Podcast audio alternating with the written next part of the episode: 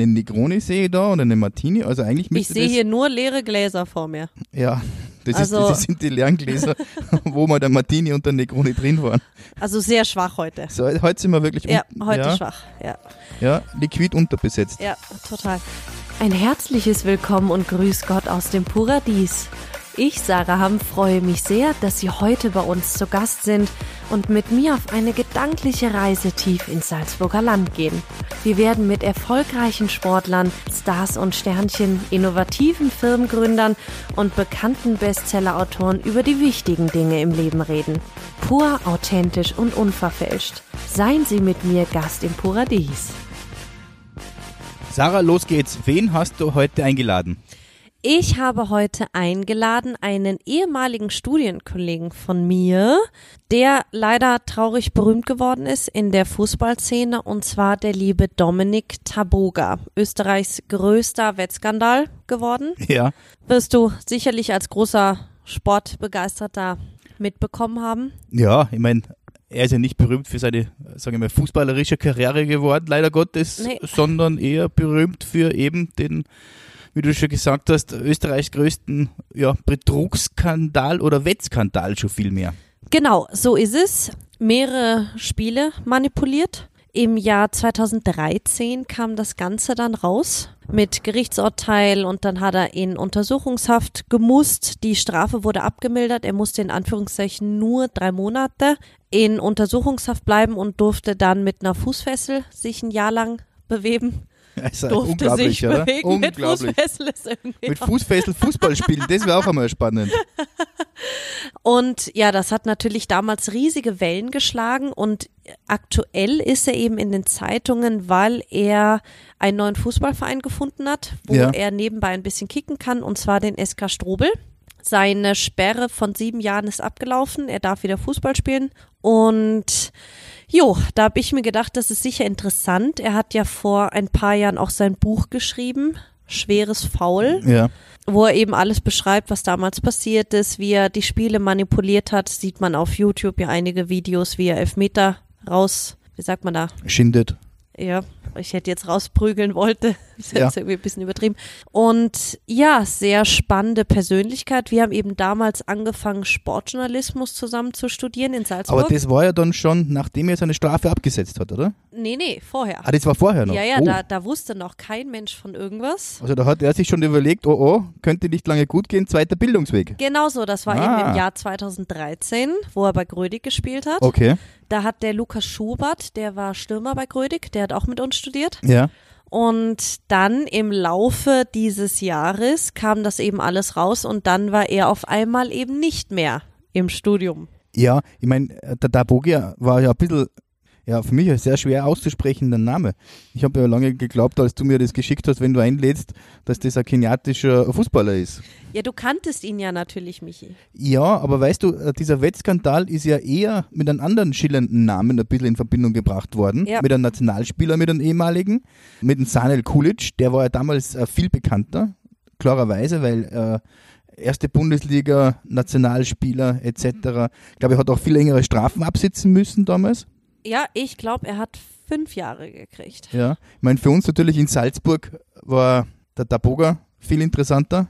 Das mit dem Dominik war auf jeden Fall extrem und man darf nicht vergessen, er war ja der, der alles ins Rollen gebracht hat. Er hat gestanden, weil er durch den Sanel Kulic ebenso bedroht wurde und was das Thema war. Ja, hat er Sanel nicht was seine, geklaut beim Fußballclub auch? War das nicht auch ein Ja, Auslöser? 5000 Euro aus der Vereinskasse Das ist der hat er Wahnsinn, wenn es um geklaut. 5000 aber, Euro bei einem Fußballer geht, ja, verdienen die nicht mehr. Ja, anscheinend ja nicht.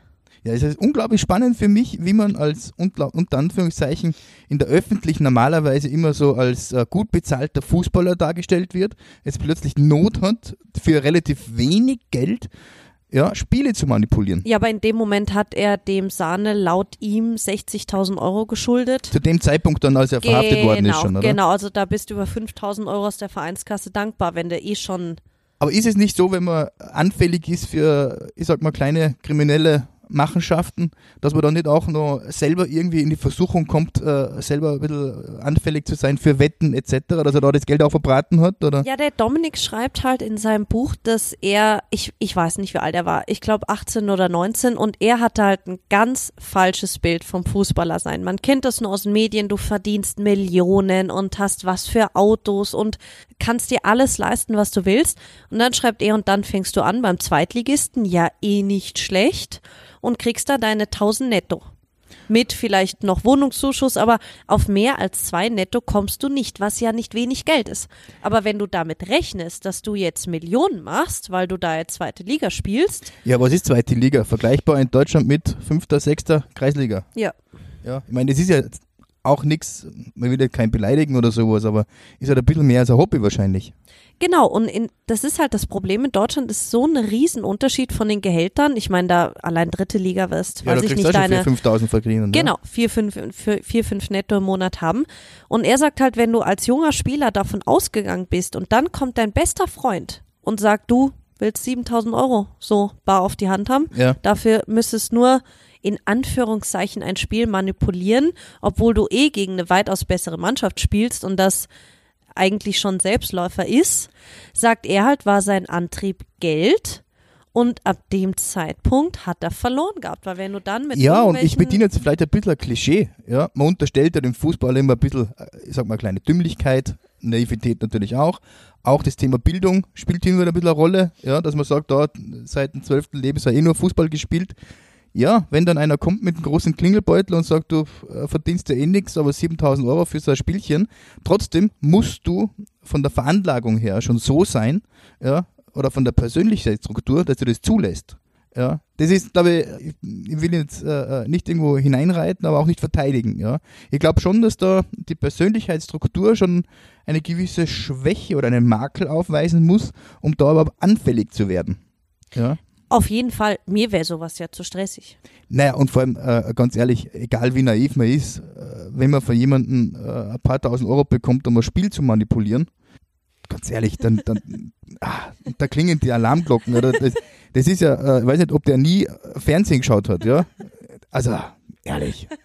Ja, und vor allem, äh, wenn dann nur einer mit gesprochenem Deutsch dir die 5000 oder 7000 Euro übergibt, Achso, ja. ist ja meistens, da, leider, ja, Klischee vielleicht, Also, aber. also du hättest es nicht gemacht. Naja, ich, mein, ich, ich habe auch nie so gut Fußball gespielt, dass ich jemals in die Lage gekommen wäre. Wieder nie einer gefragt auch. Gell? na, ich glaube, ich hätte, na, hätte ich nicht gemacht, weil ich einfach auch mit 18, 19 höchstwahrscheinlich schon eine Stufe weiter gedacht hätte.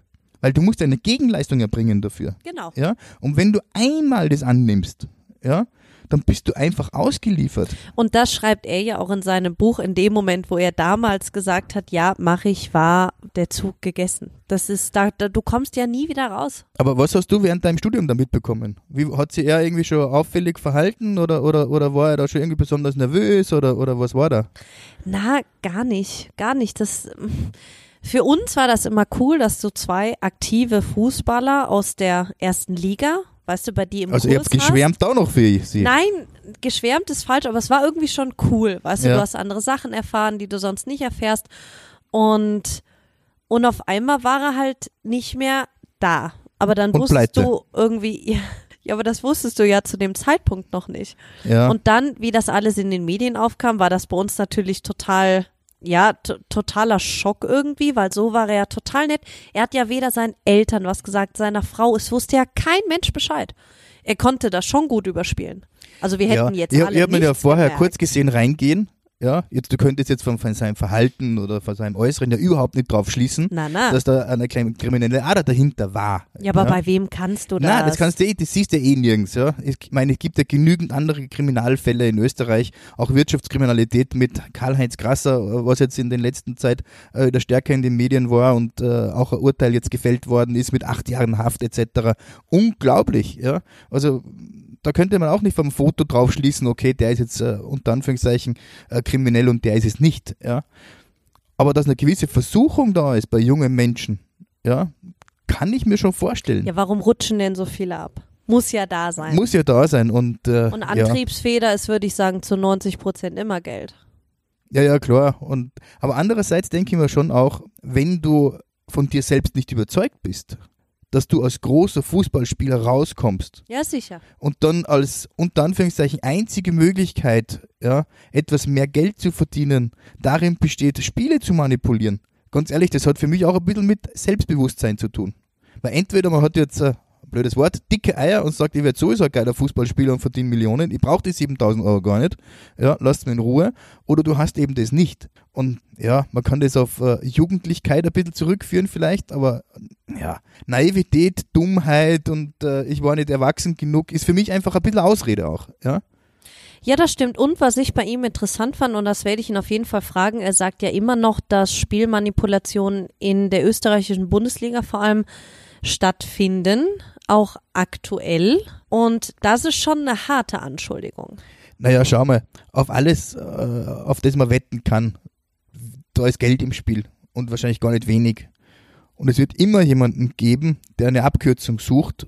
Und ja, dann wird es halt auch äh, Leute geben, die versuchen, äh, das zu manipulieren. Ich bin überzeugt, dass das äh, fast in jeder Sportart gibt. Ja? Ich meine, was ich mir nur denke, wenn über dem Ganzen eine FIFA steht, als Institution, die in den Die Medien, FIFA die, ist, ich, nicht beteiligt. die so korrupt ist. Weißt du, das ist das ich, ich sehe schon vier schwarze äh, Anzüge äh, mit Aktenkoffer auf dich zumaschinen, dass du jetzt die FIFA als korrupt in unserem großen Podcast mit extrem hoher Reichweite da da habe darstellst. ich damals im Studium, im Germanistikstudium, eine Rede drüber gehalten, eine Dreiviertelstunde Über lang die Korruption über in die, der F FIFA. ja über die nur über die Vergabe an die WM in Katar, Ja, ja, gut, da ist Beckenbauer und Co. Ja, ja, weiß man ja. weil was du da leicht recherchieren kannst und was da ans Licht kommt Ja, dass und das dass alles das geschoben den ist, das ist, ganzen Fußball prägt, glaube ich sofort. klar prägt sie das. Und vor allem das Irre ist, das ist fast schon gesellschaftlich akzeptiert, dass das geschoben wird. Genau so Und ist das es. ist ja das Traurige Ja. dran, ja, dass man sich da gar nicht mehr so großartig aufregt. Weil ich denke mir auch, jetzt bin ich so großer Fußballfan und das sind Sachen, die willst du einfach gar nicht wissen. Weil das ist dein Sport, das ist deine Leidenschaft. Weißt du, wenn du so ein großer Fan bist, Ja. dann ist das echt lieber, ich will es gar nicht wissen. Das stimmt, aber das ist ja auch immer, glaube ich, der große der Unterschied, ja. Der Fan, der Hardcore-Fan, der, der übersteht ja fast alles. Ja, der das musst ja du als Schalke-Fan wissen, oder? Wenn man mal im Keller ist, dann ist man ja trotzdem noch Fan. Ah, Ich wusste, dass so ein, so ein, so ein unqualifizierter Spruch jetzt kommt. Ja, eher als absoluter Nicht-Fußballversteher, Ja, da tue ich mir ein bisschen leicht, jetzt da blöd zu reden. Ja, streu nur Salz in die Wunde. Ja, ein bisschen. Na, aber du weißt, was ich meine. Ja, ja, sicher. Ja, also ich glaube, man nimmt einfach sehr, sehr, sehr viel hin. Ja, und jetzt auch äh, in Zeiten von Corona, die ganzen Leugner, die es gibt, ja, das kommt ja auch nicht von ungefähr. Und wenn man Wo dann ist sein, denn dein Aluhut eigentlich? Den wolltest Den du ich- doch heute ich- aufsetzen. eigentlich wäre das ein tolles Weihnachtsgeschenk gewesen, oder?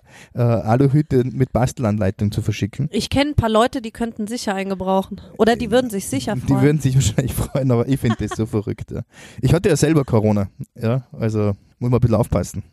Es ist nicht zum Spaßen, Nein, um es ist Gottes nicht zum Spaßen. Willen. Aber wenn ich die in den Nachrichten diese ganze Querdenker-Szene sehe, ich meine, ich bin jetzt ein riesengroßer Fan von der Jana aus Kassel Ja, mit ihrem Vergleich, sie ist jetzt wie Sophie Scholl. genau. Ähm, das tut mir eben jemanden, der vom Geschwister-Scholl-Gymnasium kommt, direkt weh. So ja, ja, das Sprüche, ist irre. weil, irre. also, was geht in den Köpfen von so Leuten vor? Ja, aber das ist, das ist halt, um, um den, Sch- den Bogen wieder zum Fußball zu finden, wir sind jetzt ein bisschen abgedriftet. Ich glaube, das ist einfach das unglaublich Schwierige. Ja, du hast einfach so eine fixe Vorstellung als Fan, als begeisterter Sportanhänger. Ja, ignorierst dann vielleicht ein paar Dinge sogar, schiebst sie weg, weil du einfach sagst, naja, das ist, wird eh nicht so heiß gegessen, das kann mal passieren oder was auch immer. Ja, weil es für dich einfach das Sportliche im Vordergrund steht. Ich, ich finde es extrem schwierig, ja, wenn man sich als junger Mensch dahingehend verleiten lässt, solche Dinge zu tun. Ja. Nur, es ist keiner gefeit davor. Das ist, Ist es nicht und wenn du einmal drin bist, bist drin? Ja, du kommst da auch nicht mehr raus, Genau, weil da sind ja böse Buben im Hintergrund Genau. und böse Mädchen vielleicht sogar. Genau, das ist das Problem. Und jo, ich bin gespannt, was er uns nachher erzählt. Ja, auf alle Fälle interessant. Ja. Ja. Vor allem äh, äh, für dich natürlich super interessant, Ja. weil wie hat sich der ehemalige äh, Studienkollege entwickelt? ja. Wie ist dein, sein Lebensweg verlaufen? Ja. Genau so ist es. Und jo, freue ich mich schon auf unser nächstes Mal und mach's gut. Ja, du auch. Danke einstweilen. Lieber Dominik. Vielen Dank, dass du heute bei uns zu Gast im Paradies bist. Du beschreibst dich ja selber auf deinem Buch als einer der meistgehassten Fußballer Österreich, bist traurig berühmt geworden durch den größten Wettskandal Österreichs oder im österreichischen Fußballsport, während du bei Karpfenberg und beim SV Grödig gespielt hast, der schließlich im November 2013 in Untersuchungshaft gipfelte. Jetzt hast du mit dem SK Strobel einen neuen Verein gefunden, wo du spielen kannst in der Landesliga. Wie geht's dir damit? Eigentlich ganz gut. Ich habe damit überhaupt nicht mehr gerechnet, dass ich wieder ins Fußballgeschäft zurückkehre. Aber ich bin da jetzt äh, hingezogen durch meine Freundin. Äh, wir bauen da gerade ein bisschen was auf äh, für, für die Zukunft. Also wir bauen einen Gastronomiebetrieb auf. Und dadurch habe ich einige Einheimische kennengelernt und die sind da im, im Fußballverein involviert und die haben mich mal gefragt, wie es jetzt ausschaut. Und dann haben wir ein paar Gespräche geführt und dann gefällt mir ein bisschen das ganze Projekt, was da in der, in der Zukunft äh, passiert bei diesem Verein. Und da habe ich eine zugesagt, dass ich ihnen helfe. Ist so ein, ein bisschen ein Freundschaftsdienst. Ich habe jetzt ein bisschen mittrainiert, einen Monat Leider ist jetzt auch die Corona-Pause jetzt dazwischen gekommen, äh, aber wie gesagt, jetzt im Frühjahr geht es hoffentlich wieder los und es macht mir sehr, sehr viel Spaß. Ist eine junge Truppe, sind einige Freunde dabei und ja, das ist alles Einheimische, das kommt auch nur dazu und ja, fühle mich sehr, sehr wohl. Was haben die für Projekte geplant? Ja, es wird jetzt eine neue äh, Sportanlage gebaut äh, mit, mit Clubheim, mehr auf die Jugend, generell dieses Gesamtprojekt dieses Vereines, die setzen nur auf Einheimische. Das gefällt mir sehr, sehr gut, weil gerade in die unterklassigen Vereine wird oft auf Ausländer oder auf alte Spieler gesetzt, die nicht aus der Umgebung kommen. Das ist dort genau anders. Da verdient kein, kein Spieler irgendein Geld. Die macht das alles in ihrer Freizeit. Das, der Spaß ist im Vordergrund, die Gemeinschaft ist im Vordergrund und eben alles Einheimische und ja, das so habe ich mir immer vorgestellt, einen unterklassigen Verein zu führen und ja, per Zufall habe ich den gefunden.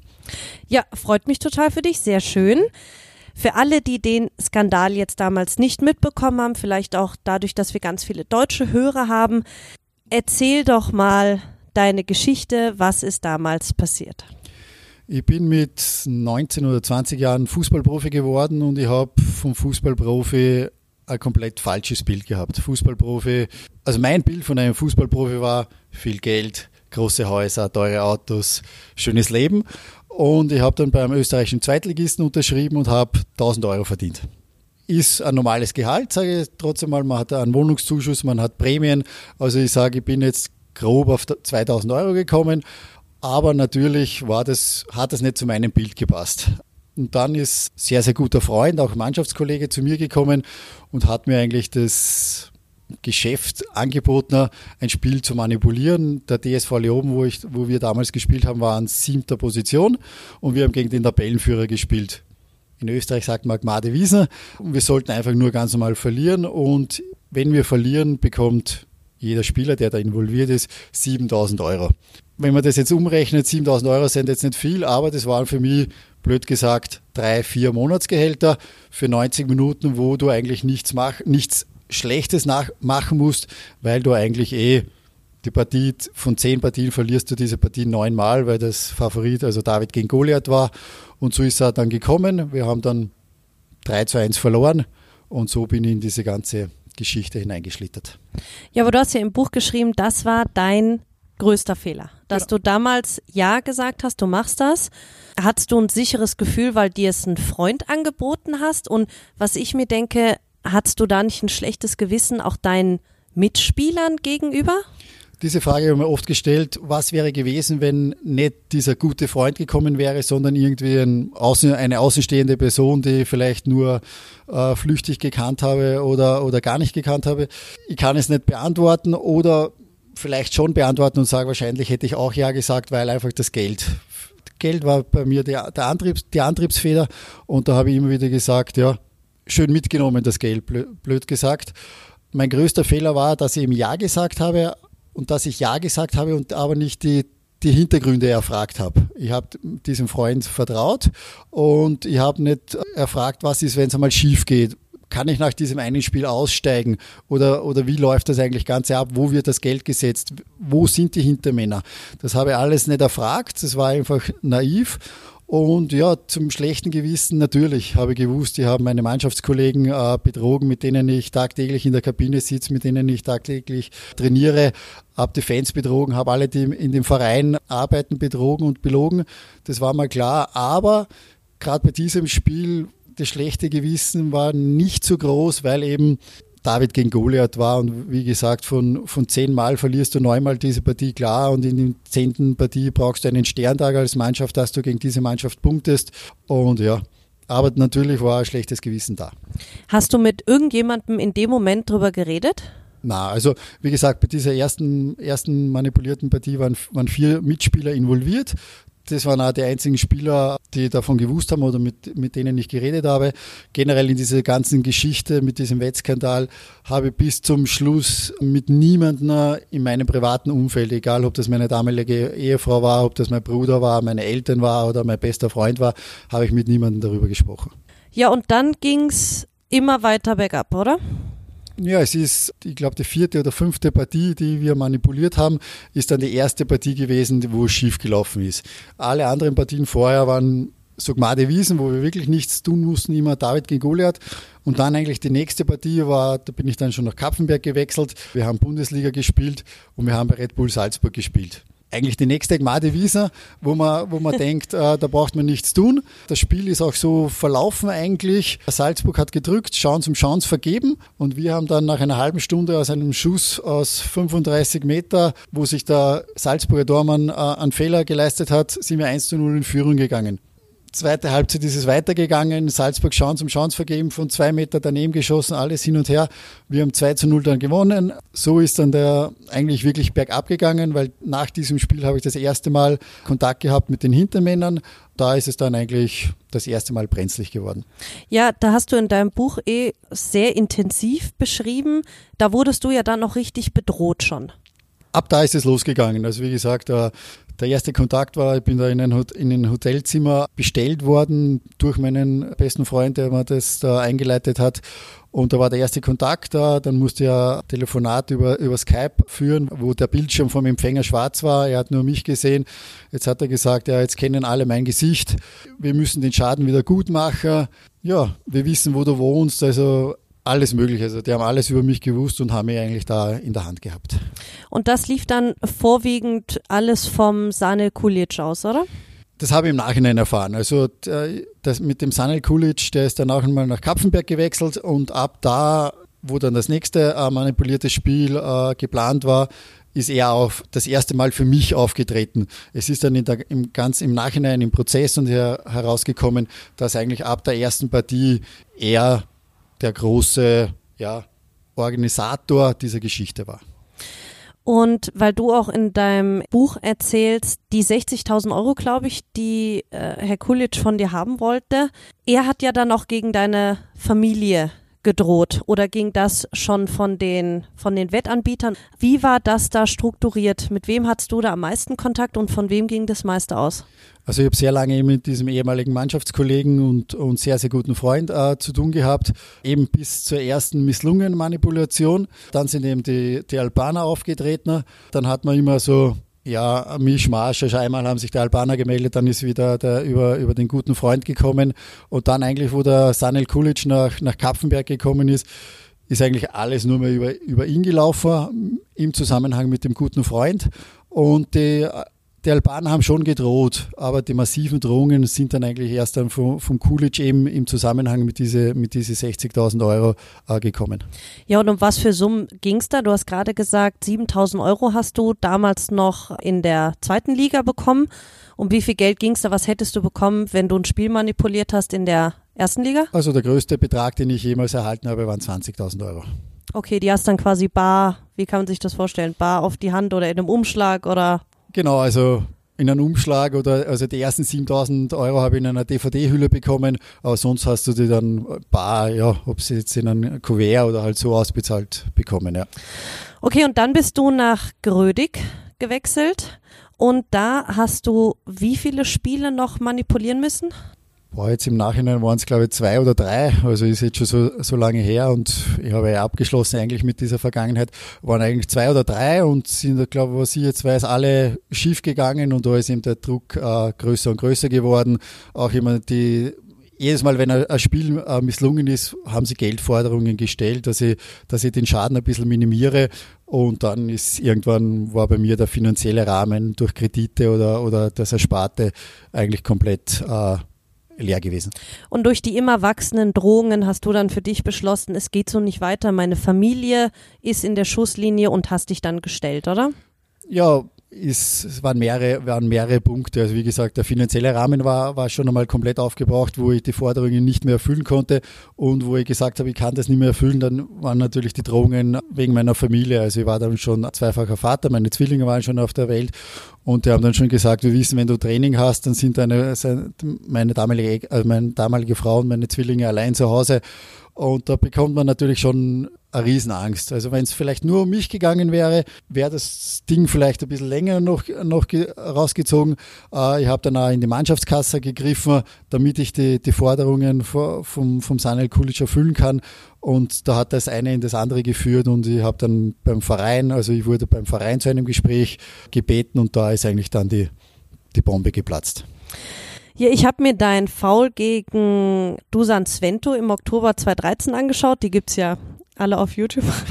Und der Schiedsrichter hat, das war ja wirklich ein klarer Elfmeter, war ein Manipulationsversuch ja. von dir, nicht gegeben. Was geht einem da durch den Kopf mit dem Druck im Hintergrund und dann machst du schon so ein Foul, was du normalerweise nie machen würdest wahrscheinlich genau. und dann wird's nicht gepfiffen.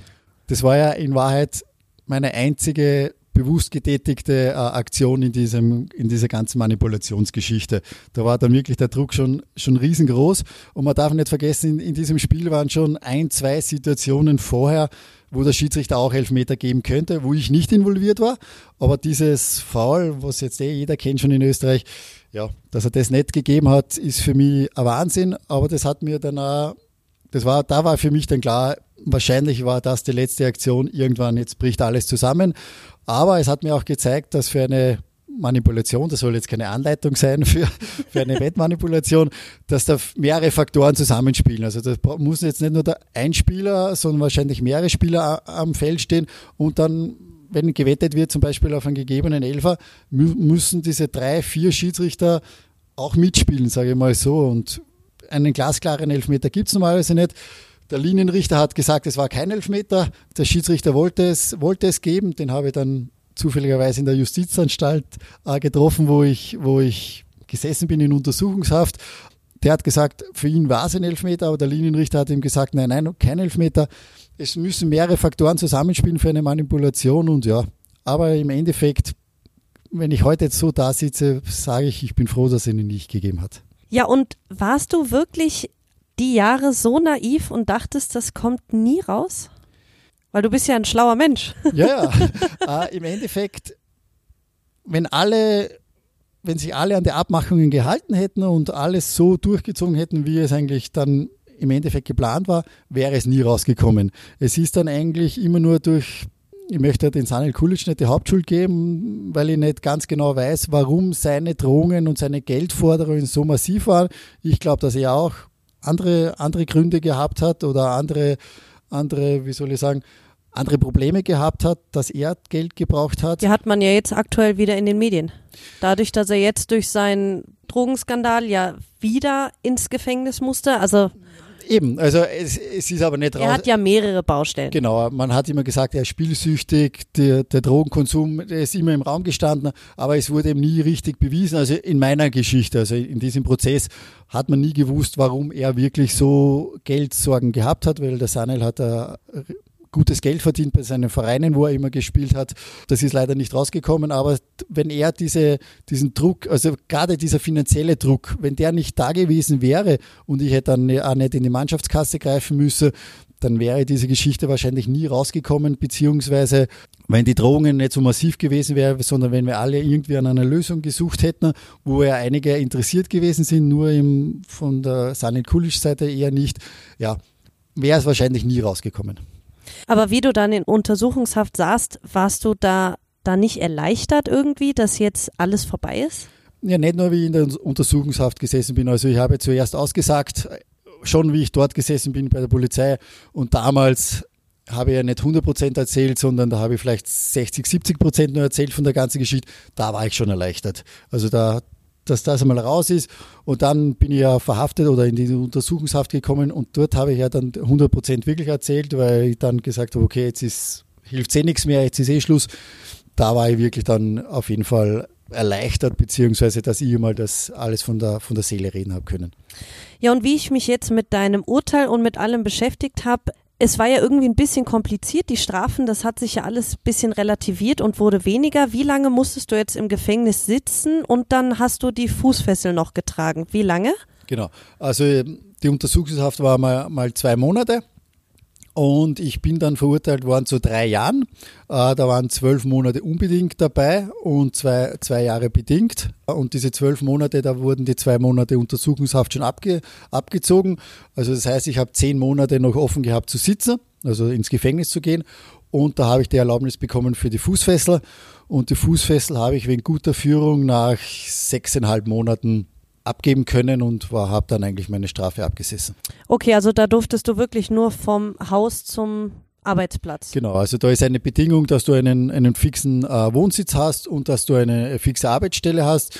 Du musst dann so einen äh, Wochenplan oder einen Zwei-Wochen-Plan äh, aufstellen, wo du sagst, okay, ich arbeite von 8 bis 17 Uhr, ich verlasse um 7 Uhr mein Haus, weil da ist in, in meiner Wohnung ist so eine äh, Station aufgestellt, die mit der Fußfessel verbunden ist und die merkt, wenn, also da ist auch der Umkreis, wo ich mich bewegen kann, also da ist eigentlich nur die Wohnung, wird da ausgemessen. Und die, die merkt, wenn ich diesen Raum verlasse. Das heißt, ich muss angeben, ich verlasse um 7 Uhr meine Wohnung, weil ich den Arbeitsweg habe, höre um 17 Uhr auf zu arbeiten, also befinde ich mich von 8 Uhr bis 17 Uhr an dieser Arbeitsstelle und bin dann um 18 Uhr zu Hause. Ich kann 24 Stunden kontrolliert werden, also das heißt auch auf dem, auf dem Arbeitsplatz kann ich kontrolliert werden, ob das stimmt, ist der, Boger wirklich arbeiten. Und dann hat man aber schon so, so Sachen, also ich habe wegen meiner Kinder, habe ich am Wochenende ein bisschen Freizeit gehabt, also das heißt, ich habe zwei oder drei Stunden hinausgehen können, aber da habe ich auch angeben müssen, ich bin von 13 bis 16 Uhr jetzt nicht zu Hause und oder zum Beispiel für Einkaufen unter der Woche habe ich mal eine Stunde oder zwei Stunden Zeit gehabt. Also das war alles so ein bisschen ja, auszumachen, aber im, im wahrsten Sinn bin ich im Hausarrest gewesen. Ja. Wo hast denn du dann eine Arbeit gefunden? Das war ja ein, ein, ein langwieriger Prozess in Wahrheit. Also ich habe während der Zeit bis zum Prozess auch Fortbildungen beim AMS gemacht, habe mich beworben, glaube ich, drei oder 400 Bewerbungen habe ich geschrieben, hat man mich an, man hat mich zwar kontaktiert, aber haben dann auch abgesagt aufgrund meiner meiner Vergangenheit, dass man mich kennt. Der Boger ist auch ein Name nicht so wie Meier Müller, wo man jeden kennt. Und bin dann eigentlich nur durch Zufall, weil ich habe eigentlich bei einer Versicherung eine, einen fixen Dienstvertrag schon gehabt. Dann hat aber der Vorstand in Wien gesagt, nein, nein, ich bin nicht tragbar für das Unternehmen aufgrund meiner Vergangenheit. Und der Oberste von Salzburg, wo ich arbeiten hätte sollen, ist dann ein, ein sehr, sehr guter Freund von meinem zukünftigen Arbeitgeber dann gewesen. Mhm. Und der ist auch ein fußballverrückter Mensch gewesen. Da habe ich vorgesprochen und der hat gesagt, ja, er gibt mir eine Chance, er gibt mir eine Probezeit von, von einem Monat. Und ja, ich habe dann dort über fünf Jahre gearbeitet, ist ein freundschaftliches Verhältnis entstanden mit der ganzen Familie. Also es war ein Familienbetrieb und ja, dieser Familie werde ich immer dankbar sein, dass ich diese Chance äh, bekommen habe. Ja, sehr schön. Und jetzt baust du, hast gesagt, einen Gastronomiebetrieb gerade auf, oder was? Genau, also von meiner Freundin äh, hat die Familie immer einen Gastronomiebetrieb mhm. gehabt, hat die, die Oma von ihr diesen Gastronomiebetrieb gehabt, dann hat es die, die Mutter übernommen, dann hat es kurze Zeit die Schwester übernommen. Äh, die Schwester war jetzt nach München gezogen und das, der Betrieb ist jetzt sechs Jahre ruhig gestanden. Und wie ich das erste Mal dieses, also das ist im Elternhaus von, von meiner Freundin, dort wo wir auch immer so eine ja, Ferienwohnung gehabt haben, sage ich mal so, äh, wie ich das das erste Mal gesehen habe und die Umgebung ist mitten in den Bergen, idyllisch, habe ich gesagt, ja, das wäre ja was. Ich habe immer als Kind schon einmal geträumt, ein eigenes Kaffeehaus zu haben. Ah, cool. Und ja, das hat dann zusammengepasst und die, die Zukunftsplanung mit meiner Freundin war auf jeden Fall ausgerichtet auf das. Wir haben jetzt am, am 14. November unser zweites Kind bekommen, unsere Tochter bekommen. Und da haben wir gesagt, zuerst die, bekommen wir zwei Kinder und dann eröffnen wir das. Und wir sind gerade beim ein bisschen renovieren. Die, die Küche muss äh, neu gestaltet werden. Äh, privater Bereich ist ein bisschen renoviert worden. Und wir wollen und werden oder wir wollen, sagen wir mal, was kann man ja nicht sagen jetzt mit dieser, mit dieser Situation, aber wir wollen nächstes Jahr am 1. Mai aufsperren. Ja, schön. Also hat sich echt zumindest privat bei dir alles so eingefädelt wieder, wie's, wie du es dir gewünscht hast? Wie ich es mir gewünscht habe. Natürlich ist eine Scheidung dabei gewesen. Ich sehe meine, meine Zwillinge, sehe nur alle, alle 14 Tage. Das ist natürlich schon was Negatives. Aber es hat mit, der, mit Andrea oder auch mit Prozessende und hat eigentlich ein, zweiter Lebensabschnitt für mich, mich begonnen. Der ist bis jetzt traumhaft. Äh, wir haben, wie gesagt, jetzt zwei Kinder. Die Wohnsituation ist top. Wir haben eine Zukunftsplanung. Also, wie gesagt, momentan ist wirklich alles äh, traumhaft.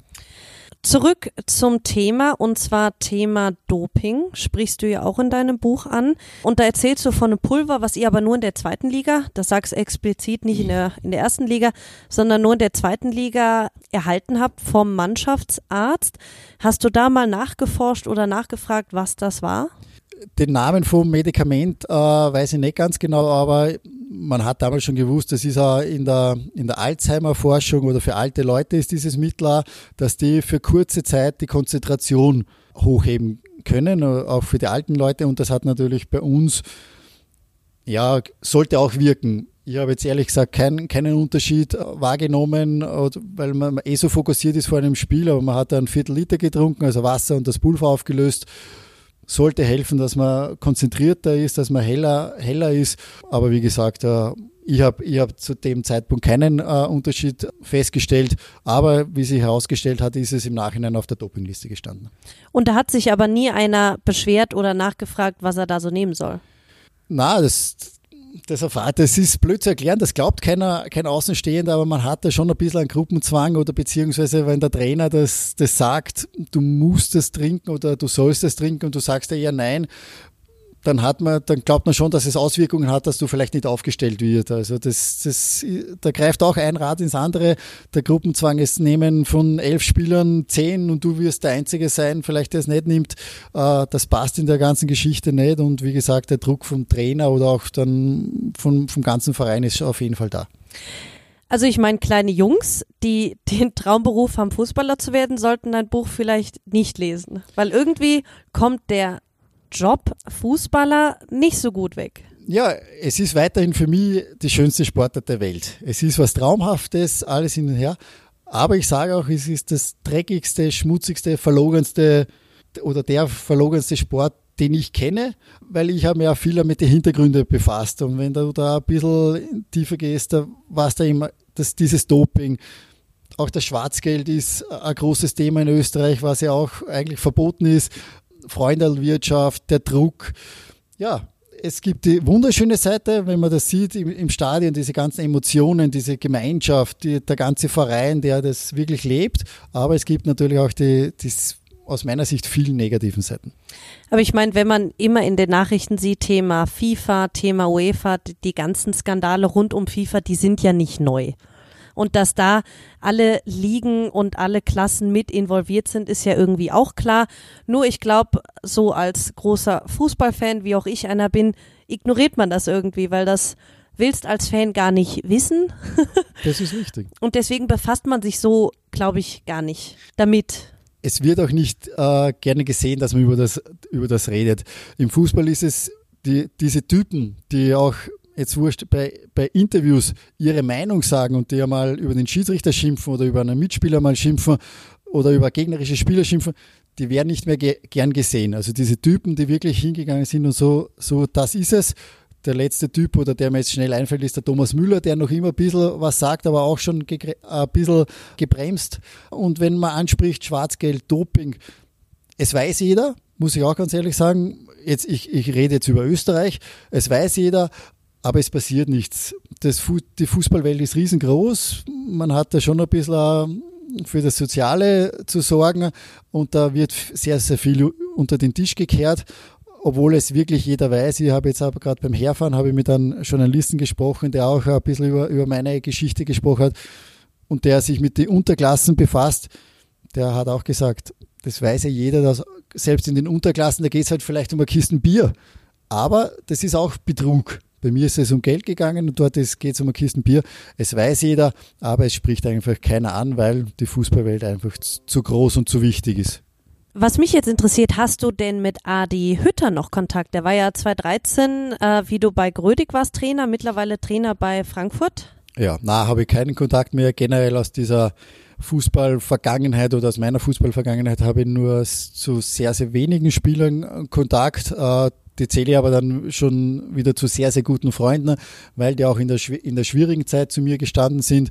Die haben gesagt, okay, Dabo, du hast einen Fehler gemacht, das war ein Scheiß, du hast auch mich betrogen, haben sie gesagt, aber die haben dann ein bisschen auch die Hintergründe gewusst und die haben dann eben auch gesagt, okay, ja, das ist passiert, wir stehen zu dir, aber ich sage, die, die, kann ich an einer Hand abzählen, was, was da geblieben ist aus dem Fußballgeschäft.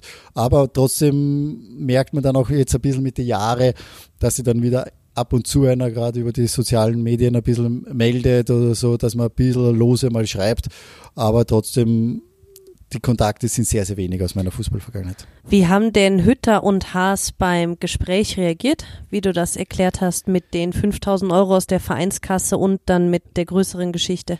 Der, der Co-Trainer hat, das war der Edi Glieder, hat zum, zum Haas zum Beispiel schon gesagt, der ist wahrscheinlich mit, der hat irgendwelche Wettschulden oder was weiß ich, der hat das ein bisschen so vermutet. Ich habe dann ehrlich gesagt mit dem Adi Hütter nach diesem Gespräch äh, nie wieder Kontakt gehabt. Ich bin nur mit der Hase, da bin ich mit ihm zur Polizei gefahren. Das war auch der letzte direkte Kontakt eigentlich äh, mit, mit Vereinsverantwortlich oder mit, mit Adi oder mit, mit dem Hasi und habe dann eigentlich nie wieder was gehört von denen. Ja, du hast in einem Interview mit der Kronenzeitung gesagt, dass im Fußball immer noch manipuliert wird. Hast du da so konkrete Situationen, die brauchst du jetzt nicht nennen, aber wo du den Fußballspiel anschaust, wo du dir denkst, boah, ob da jetzt nicht irgendwas war? Oder schaust du da gar nicht mehr so drauf?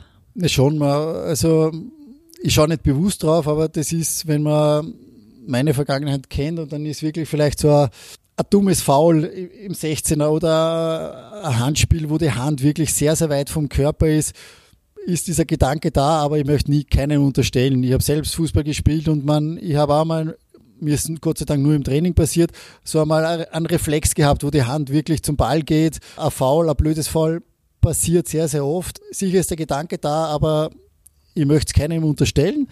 Aber trotzdem bin ich der Überzeugung, dass eben diese Manipulationen hat es vor mir gegeben in meiner Zeit und das wird es immer, immer weitergeben.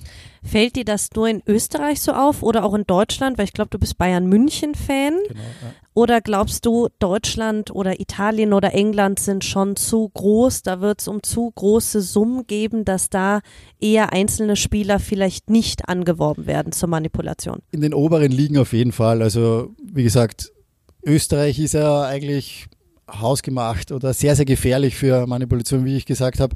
Wenn so ein Jungprofi oder wenn du mit 19 Jahren Profi wirst, dann unterschreibst du in Österreich wahrscheinlich den Kollektivvertrag. Und der Kollektivvertrag ist jetzt, glaube ich, bei 1300 Euro.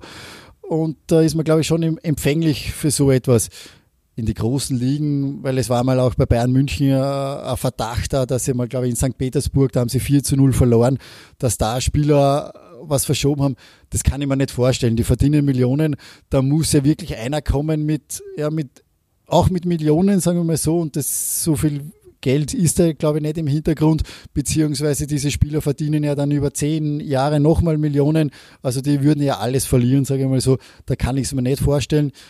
In Deutschland ist die dritte Liga ja auch noch eine Profiliga, unten wird auch sehr, sehr gutes Geld verdient da muss es wirklich vielleicht ganz weit hinuntergehen, aber so kleine Länder wie Österreich oder jetzt, wenn man die Nachbarsländer anschaut, vielleicht in der, in der Schweiz oder Liechtenstein oder Slowenien, Slowakei, sind sicher empfänglicher für so etwas und bei den großen Ländern kann ich es mir ehrlich gesagt nicht vorstellen. War dein Traum früher bei einem deutschen Verein zu spielen? Ja, natürlich. Also wie gesagt, ich bin durch den Lothar Matthäus als zu Bayern München Fan geworden. Der Lothar Matthäus war mein Idol und natürlich träumt man davon, von großen Vereinen oder Champions League Finale oder egal. Aber auch dann, wie ich dann mich eingestuft habe, wo ich sage, okay, ich bin ein mittelmäßiger österreichischer Bundesligaspieler, war schon irgendwie einmal das Ziel, auch ins Ausland zu gehen. Und da war Deutschland natürlich ein großes Ziel, vielleicht die zweite Liga oder auch dritte Liga. Es ist dann Norwegen geworden, was auch, nicht schlecht ist. Aber als Österreicher schielt man eigentlich schon gewaltig nach Deutschland rüber. Okay.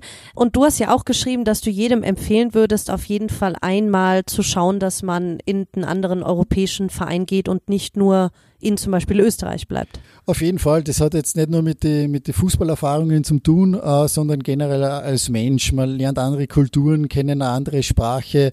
Das ist sehr, sehr wichtig. Also ich war elf Monate in Norwegen oben das war mitunter eine meiner schönsten äh, Zeiten in meinem Leben und äh, das möchte ich nicht missen. Aber das war sportlich zwar, naja, Reinfall nicht, ich war einfach zu ungeduldig, ich hätte mir mehr Zeit geben müssen, weil du, der Fußball ist komplett anders, die Menschen sind anders, die Trainingsgewohnheiten sind anders.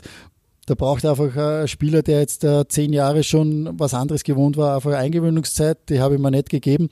Aber die, diese elf Monate waren für mich so sehr wichtig als Mensch, äh, das einfach auf eigenen Beinen zu stehen, komplett weit weg, wo da andere Leute dann helfen und so. Und das war sehr, sehr wichtig. Und ich sage immer, aus, aus dem Nest ein bisschen rausgehen, äh, schadet nie. Hast du denn viele Anfeindungen von Fans bekommen eigentlich wie alles? Weil wenn ich mir das jetzt vorstelle, ich meine, ich bin großer Schalke-Fan und da wird jetzt rauskommen, weiß ich nicht, Bentaleb, Hövedes, wer auch immer hat jemals Spiele manipuliert. Die Ultras würden ja, also ich glaube, da wären die Ultras das größte Problem. Ja, also wie gesagt, bei den Vereinen, wo ich gespielt habe, sind ja kleine Vereine, da war die Fangemeinde auch nicht so groß. Aber ich muss ja ganz ehrlich sagen, diese Fan-Anfeindungen haben nur in den so in sozialen Netz, auf den Homepages, wenn man jetzt Laola angesehen hat, und äh, die Kommentare, die waren natürlich schon, ich habe es einmal gelesen, äh, weil mir wer darauf aufmerksam gemacht hat, ich habe es dann gelassen persönlich ins Gesicht haben, haben mir nur zwei komplett fremde Leute angesprochen auf, dieses, auf, diese, auf diese Sache und es war einen Tag vor dem Prozessbeginn in Graz. Ich bin da mit der Straßenbahn den Weg zum Gericht gefahren, weil ich den wissen wollte. Da hat mir ein Obdachloser auf der Bushaltestelle beschimpft. Er hat gesagt, schau der Boger, der Idiot und was weiß ich alles. Der hat mir beschimpft. Und dann am nächsten Tag in der Straßenbahn auf dem Weg zum Gericht ist eine wildfremde Frau, ich sage Mitte 50 hergekommen zu mir, hat mir die Hand gegeben und hat mir gesagt, viel Glückwunsch für, ihre, für Ihren äh, Prozess. Das waren in Wahrheit die einzigen zwei komplett fremden Leute, die mir auf diese Sache angesprochen haben. Okay. Arbeitest du denn seitdem in irgendeiner Einrichtung oder sowas, die sich mit so Wettskandalen irgendwie beschäftigt? Leider nein. Also es gibt in Österreich diesen Play-Fair-Code, der sich mit diesem Thema nicht nur für den Fußball befasst, sondern auch für alle anderen Sportarten. Mit denen habe ich zu Beginn zusammengearbeitet. Wir haben auch einen, einen Spot gedreht, der in den Stadion also gezeigt werden sollte auf den Anzeigentafeln. Es gibt zweimal im Jahr so einen Spieltag, der gegen Manipulation äh, läuft. Da hätte dieser Werbespot ausgestrahlt werden sollen, wo ich ganz klar sage, ich bin Dominik Darburger, ich habe Spiele manipuliert, tut das nicht. Also da, da ist nichts schön zu reden von mir, da, da gestehe ich meinen Fehler auch ein.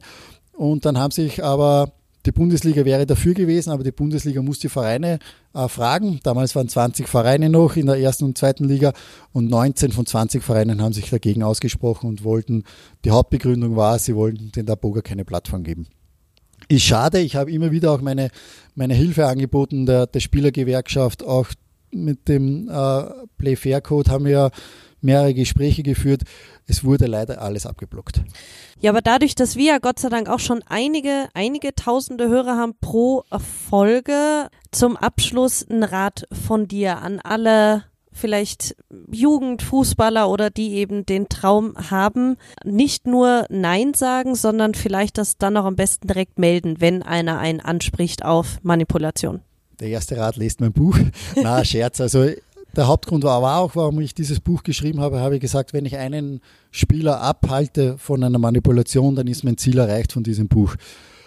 Ich kann nur sagen, wenn einer wirklich in Kontakt kommt, auch wenn es der beste Freund ist, das sofort melden jetzt blöd gesagt, man kann mich auch kontaktieren. Also über die sozialen äh, Netzwerke ist es sehr, sehr leicht, mich zu kontaktieren. Aber man sollte auch dann vielleicht zu einem Trainer gehen, zum Vereinspräsidenten oder auch nur zu seinen Eltern gehen, die dann den gemeinsamen Weg zur, zu, vielleicht zur Polizei gehen. Man sollte da wirklich nicht naiv sein. Und bei mir war Geld der Antrieb und Geld ist nicht das Wichtigste im Leben. Da gibt es viele andere Sachen wie Familie, Gesundheit, Freunde. Das ist das Wichtigste und traut euch wirklich Nein zu sagen, auch wenn es der beste Freund ist. Ja, Dominik, vielen Dank. Ein sehr Gerne. interessanter Podcast. Ich wünsche dir alles, alles Gute. Bin schon gespannt, was ihr in Strobel da aufbaut. Werden sicher einige vorbeischauen und hoffe. ich wünsche dir alles Gute. Vielen Dank. Dankeschön.